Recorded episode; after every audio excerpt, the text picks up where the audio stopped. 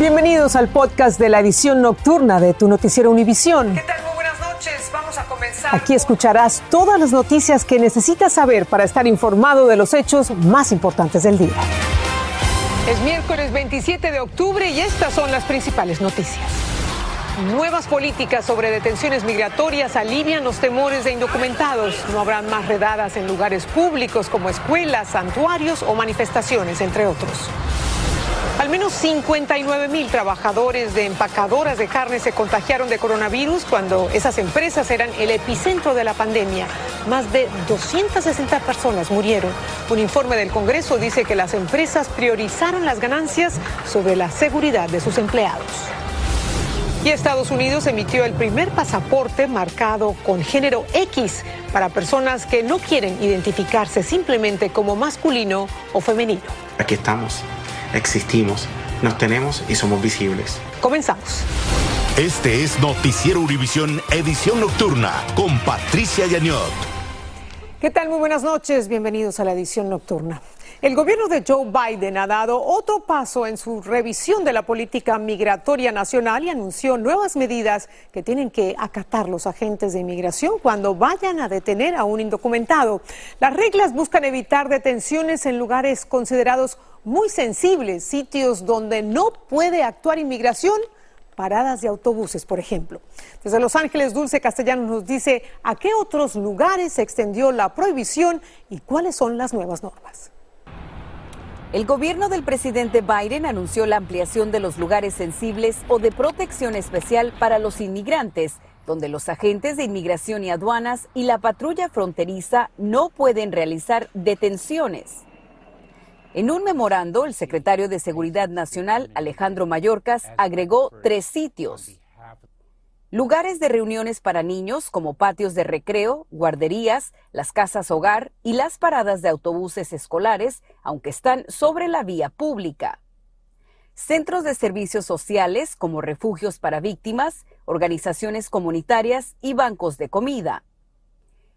Y los albergues de emergencia en zonas de desastres naturales, incluyendo rutas de evacuación y lugares de reunificación familiar. Estas áreas de protegidas realmente nos dan ánimos para que nuestra gente realmente no tenga el temor de salir, por ejemplo, a una marcha, ir a la iglesia, ir a recoger sus niños, ir al supermercado, en fin, donde está nuestra comunidad, no pueden llegar simplemente y caminando los pueden arrestar.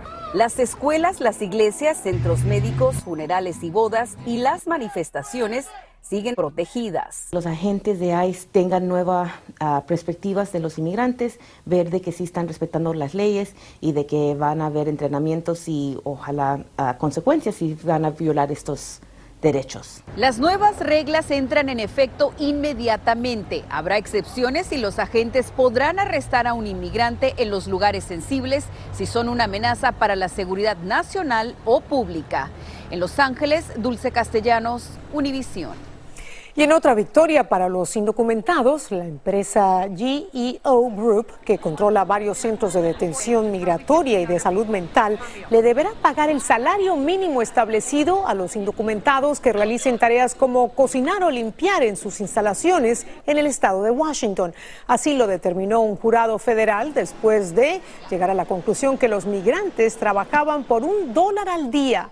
Un jurado debe determinar también cuánto tiempo y cuánto dinero se les debe a los detenidos que trabajaron allí, una cifra que se presume alcanzará los millones de dólares. Pasamos ahora a México, donde las autoridades han logrado desenmascarar a un coyote de alto perfil. Enviaba cientos de inmigrantes centroamericanos y caribeños a diferentes ciudades para cruzarlos a Estados Unidos. Le apodan el vampiro y trabaja para el cártel del Golfo. Como nos dice Paulina Gómez, hay pruebas incriminatorias sobre su trabajo como contrabandista de inmigrantes. Huberto Vázquez, conocido como El Vampiro, presumía su fructífero negocio en fotografías como esta, dinero que ganaba traficando vidas vulnerables. Estos videos de pasajeros viajando en un autobús retratan en realidad a migrantes que pagaron unos 500 dólares, incluso por cada niño, para ser trasladados desde la capital del país hasta el norte de México. Se le acercan a uno, pues, eh, ofreciéndole un viaje seguro. Imagínense si se lo llevan a uno para perderlos. Justo cuando se ha desplegado un fuerte operativo con las fuerzas federales de frontera a frontera para contener la migración ilegal y cuando está en tránsito una gran caravana migrante, el embajador de Estados Unidos en México advirtió sobre el bollante negocio de los coyotes. Los que están fomentando, promoviendo las caravanas son los criminales, son los coyotes. Las principales víctimas del vampiro eran de origen guatemalteco, haitiano, nicaragüense, salvadoreño y cubano, migrantes que arriesgaron la vida con tal de acercarse a un mejor futuro. Me da miedo porque imagínense, no buscan, no, no buscan otra cosa más que dinero. Las autoridades encontraron evidencia contundente en su celular. Sus anotaciones, conversaciones con potenciales clientes, fotografías de visas humanitarias e incluso... Que siga mandando sus camiones por la ruta habitual. La prueba de que recurría a la protección de un santero para su negocio ilícito, y es que también el vampiro tenía vínculos con miembros del cártel del Golfo.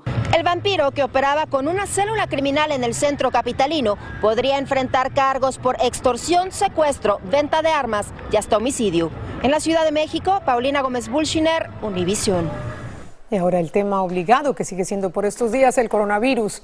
La pandemia tuvo un impacto mucho más devastador entre los trabajadores de las empresas procesadoras de carne que lo reportado por esa industria. Es la conclusión a la que llegó un informe del Congreso. El reporte también ratifica las denuncias de muchos trabajadores que señalaron que las empresas no les brindaban las medidas sanitarias para evitar contagiarse cuando las empacadoras eran el epicentro de la pandemia. Pablo Gato tiene más de estas revelaciones. Las acusaciones del Congreso contra varias grandes empaquetadoras de carne son claras y contundentes. En vez de enfrentar la clara evidencia de que los trabajadores se estaban enfermando de COVID a una tasa alarmante, dieron prioridad a sus ganancias por encima de la seguridad de su personal, declaró el subcomité del coronavirus de la Cámara Baja. Según la comisión, las cinco principales empresas siguieron tolerando concentraciones de personas en el lugar de trabajo que facilitaron más contagios. Por lo menos 59.000 empleados de empaquetadoras de carne en Estados Unidos fueron contagiados de COVID-19 y 269 fallecieron en 2020, concluye el informe como Saúl Sánchez, que trabajaba en una empaquetadora en Colorado y murió de COVID. Su familia describió entonces su dolor. Es un dolor muy fuerte. siento un vacío. Y es toda mi familia, no nada más yo. Mi mamá está inconsolable, mis hermanos. Un gran número de hispanos trabajan en esas procesadoras de carne. En total, hay 6 millones de latinos que son considerados empleados esenciales porque tienen trabajos más expuestos al COVID o son vitales para la economía, como en la salud, agricultura, supermercados, manufactura y limpieza. Las empresas dicen que tomaron todas las medidas de protección necesarias con la información que tenían en ese momento.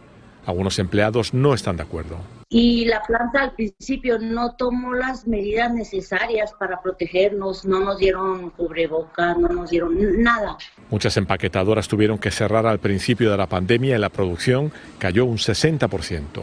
El reporte del Congreso se basa en documentos de las cinco principales procesadoras del país. Esta comisión del Congreso declaró que estas compañías deberían haber protegido más la salud de sus trabajadores y añaden que el número de contagiados puede ser incluso mayor. En Washington, Pablo Gato, Univisión. Y otro empleador que cometió infracciones laborales durante la pandemia es un supermercado en California que obligó a su personal a trabajar incluso cuando reportaban síntomas de coronavirus. El establecimiento El Super fue multado con más de un millón de dólares tras descubrirse que no pagó o retrasó la licencia por enfermedad a unos 240 empleados de sus 38 tiendas, la mayoría ubicadas en Los Ángeles. Entre tanto, la cadena de tiendas Costco dijo que desde el lunes aumentará su sueldo mínimo de 16 a 17 dólares la hora. Este es el segundo incremento salarial de Costco en este año, en medio del esfuerzo de muchas empresas de atraer y retener trabajadores debido a la escasez de mano de obra. Y si usted es usuario de Apple, ahora puede guardar en su dispositivo la información verificable de la vacuna contra el COVID y además las pruebas para detectar el virus. Los proveedores pueden firmar digitalmente los documentos garantizando su validez. Las funciones están disponibles para los dispositivos iPhone y iPod Touch que funcionen con los sistemas operativos iOS 15. Y según la Comisión Federal de Comercio, las ventas de cigarrillos aumentaron casi 1,5% el año pasado. Esto no había ocurrido desde hacía 20 años. No se sabe exactamente por qué los fumadores están comprando más cigarrillos, pero se especula que tendría que ver con el aislamiento por la pandemia que ha incrementado el riesgo de abuso de sustancias tóxicas. Alrededor del 14% de los adultos fuma en Estados Unidos. Y el policía que disparó mortalmente a la joven Manuela Rodríguez luego de una pelea con otra muchacha de 15 años en las afueras de una escuela en Long Beach fue arrestado y acusado de homicidio. Rodríguez iba desarmada luego de huir del lugar en un vehículo con otras amigas. Como nos explica Osvaldo Borraez, los familiares de Manuela clamaban justicia y parece que los escucharon. Tardó mucho. La reacción del hermano de Manuela Mona Rodríguez afuera de la Fiscalía del Condado de Los Ángeles, donde 30 días después se anunciaron cargos contra Eddie González, el ex policía escolar de Long Beach que detonó su arma cegándole la vida días después. El cargo es un cargo de asesinato y esto tiene que ver con el incidente, un tiroteo que sucedió en septiembre. Para ser exactos, el 27 de septiembre ese tiroteo fue captado en video. Desde entonces nosotros hemos estado cubriendo vigilias, protestas y súplicas por parte de la familia exigiendo justicia. Antes de la conferencia de prensa nos dijo el jefe de la policía de Long Beach, basado en la evidencia que existe en este caso. Ahora arrestamos al Eddie González. El tiroteo ocurrió después de una disputa entre Mona y otra joven cerca de la escuela Millikan de Long Beach. El señor Eddie González detonó su arma dos veces hacia ese vehículo donde estaba Mona Rodríguez. Una bala le impactó el cerebro. Mi familia todavía no hemos agarrado toda la justicia, pero este es el primero camino. Lo debían de haber arrestado al día siguiente pero ahora es el inicio de la justicia. Eh, este es un incidente que creemos que fue innecesario, es un incidente que desafortunadamente le costó no solamente la vida a Mona, pero una niña de seis meses ahora no va a tener mamá, una familia ha perdido a su hija y la comunidad entera ha perdido un miembro de nuestra comunidad. La fianza para el señor Eddie González de 51 años ha sido fijada en 2 millones de dólares. Mona Rodríguez de 18 años tenía un recién nacido apenas seis meses. En Los Ángeles, California, Osvaldo Borraes, Univisión. Una muerte que perfectamente se podría haber evitado.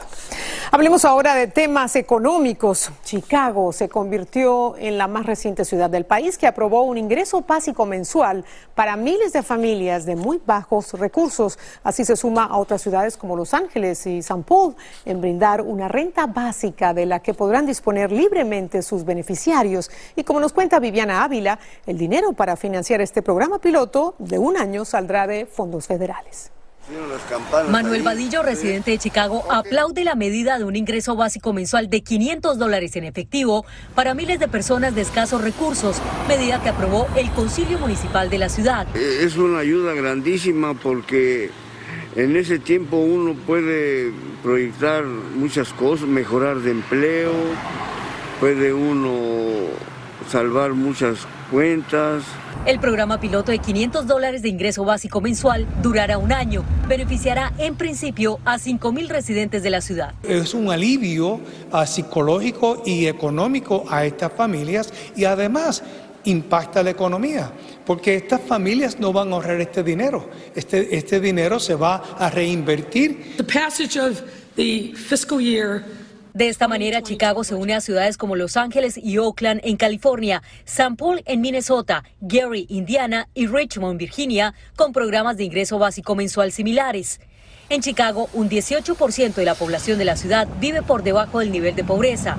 El dinero que se invertirá en el programa piloto proviene de fondos federales. Es importante los 31 millones de dólares que se están invirtiendo para aliviar la gran, eh, el gran peso eh, de nuestra comunidad. Tenemos un problema económico social bien serio, pero hay muchísimo más que hacer en el tema de inversión social en nuestras comunidades. Y aunque la medida contó con amplio respaldo del concilio, fuera de él, algunos critican el programa. No hay transparencia con la, con la alcaldesa Lightfoot. No sabemos quién va a recibir el dinero, cuáles son las cualificaciones para el programa. Los potenciales beneficiarios de este plan piloto serán escogidos al azar, sin embargo deberán demostrar que han sido afectados económicamente por la pandemia. En Chicago, Vivian Ávila, Univision. Y ahora que se acerca la temporada de fin de año y la gente comienza a viajar, una nueva tecnología de reconocimiento facial podría reducir a la mitad el tiempo de espera en los aeropuertos, desde el chequeo de equipaje, identificación y control de seguridad hasta la puerta de embarque. El rostro de la persona se compara con las fotografías de pasaportes y visados de una base de datos federal. Las aerolíneas Delta y American estarán usando esta tecnología en ciertos terminales y el proceso es voluntario. Y hablando de viajes y aeropuertos, por primera vez en Estados Unidos las autoridades han otorgado un pasaporte con designación de género X, es decir, una persona que no se identifica como masculino o femenino. Así concluye una batalla legal que se inició en el año 2015 por parte de activistas de la comunidad LGBTQI.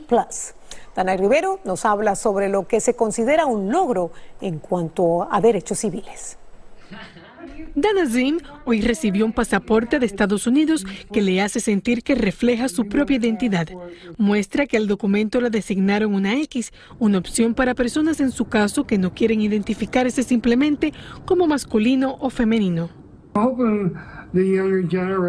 Espero que las nuevas generaciones puedan continuar luchando por sus derechos, asegura Danazim, la primera persona en recibir este documento en el país una victoria que otros también celebran.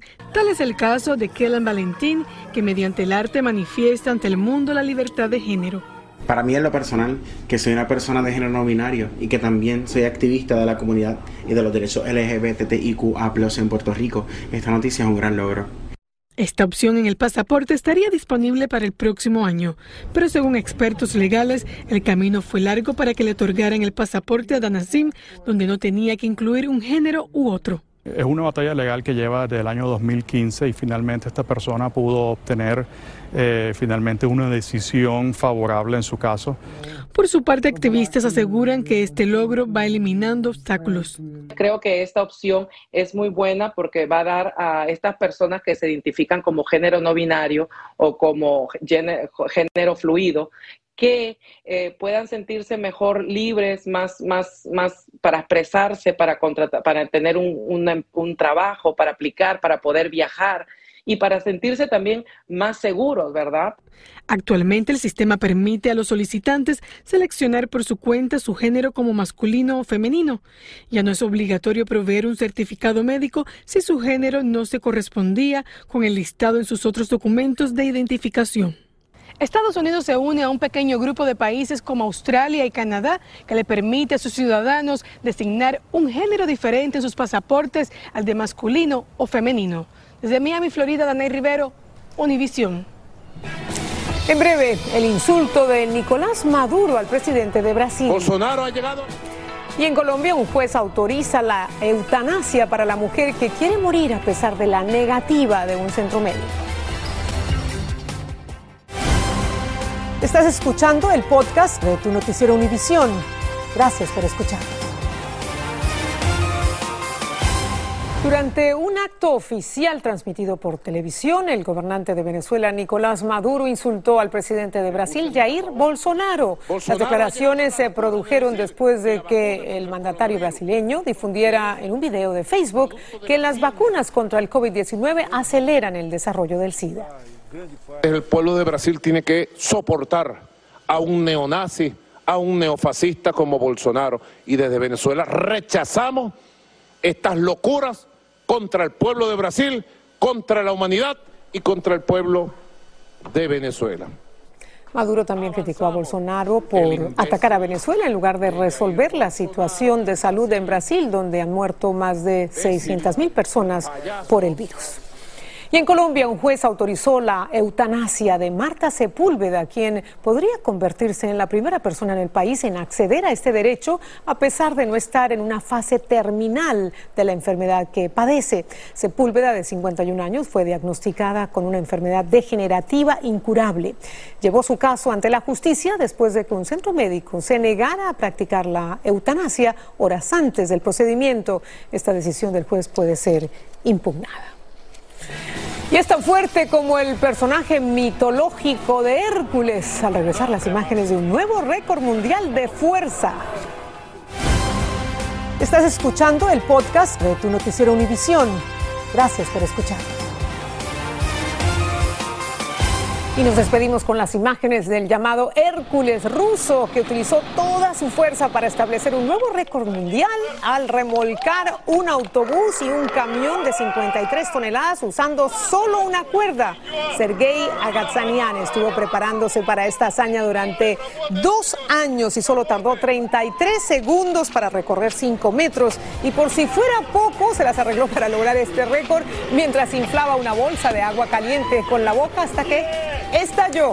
Hay que tomarse la sopa y comer mucha espinaca para tener estos nervios, estos músculos. Gracias. Así termina el episodio de hoy de Tu Noticiero Univisión. Gracias por escucharnos.